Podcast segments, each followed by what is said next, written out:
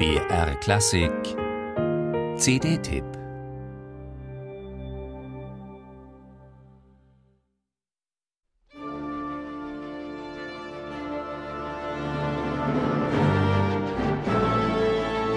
Genie und Wahnsinn. Die Vorstellung, dass beides nah beieinander liegt, ist populär.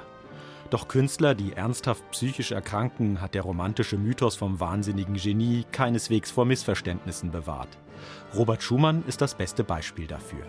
1854, mit Mitte 40, stürzte er sich in Düsseldorf von einer Brücke in den Rhein. Schon länger hatte Schumann unter Halluzinationen gelitten. Nach seinem Selbstmordversuch wurde er in eine Heilanstalt eingewiesen.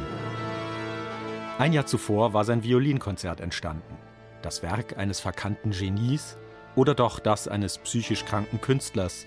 Bis heute treibt die Musikwelt diese Frage um.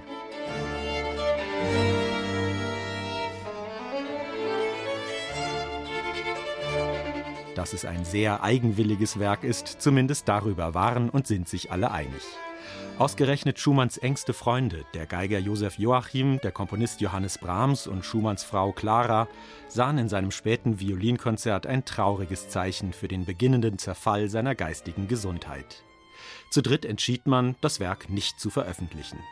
Joachim verfügte testamentarisch, dass es nach seinem Tod noch 100 Jahre im Safe verschlossen bleiben müsse. Zum Glück kam es schon früher ans Licht. 1937 sollte der junge Yehudi Menuhin die Uraufführung spielen. Die Nazis verhinderten das, denn Menuhin war Jude.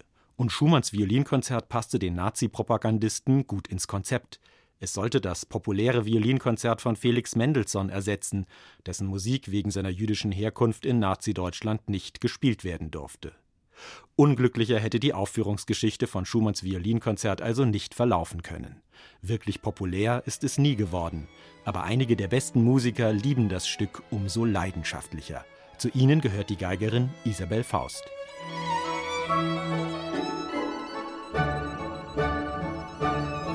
Ihre neue Einspielung ist ein flammendes Plädoyer für Schumanns Violinkonzert.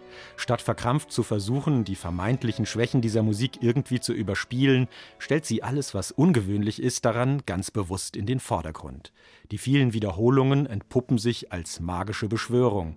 Und wenn die Musik plötzlich auf der Stelle zu treten scheint, dann wirkt das nicht, wie in schwächeren Interpretationen, als Mangel an Einfällen, sondern als ganz bewusst gestalteter Abgrund. Musik, bei der man den Atem anhält. Isabel Faust gehört nicht zu den glamourösen Hochglanzkünstlern der Klassikszene. Das hat sie auch nicht nötig. Die meisten der von den Major-Labels gehypten, marketingkonformen Jungstars stellt sie ohnehin mühelos in den Schatten. Das gilt auch für ihre Mitstreiter, den Dirigenten Pablo Heras Casado und das Freiburger Barockorchester. Gemeinsam musiziert man scharfkantig, inspiriert und leidenschaftlich auf Instrumenten der Entstehungszeit.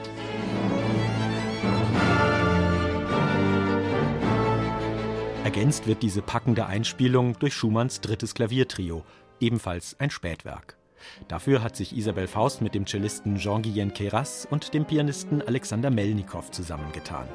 Zu dritt beweisen Faust, Melnikow und Keras, Schumanns Spätwerke sind kein trauriges Zeugnis seines beginnenden Wahnsinns, sondern schlicht so modern, dass selbst Schumanns enge Freunde sie noch nicht verstehen konnten.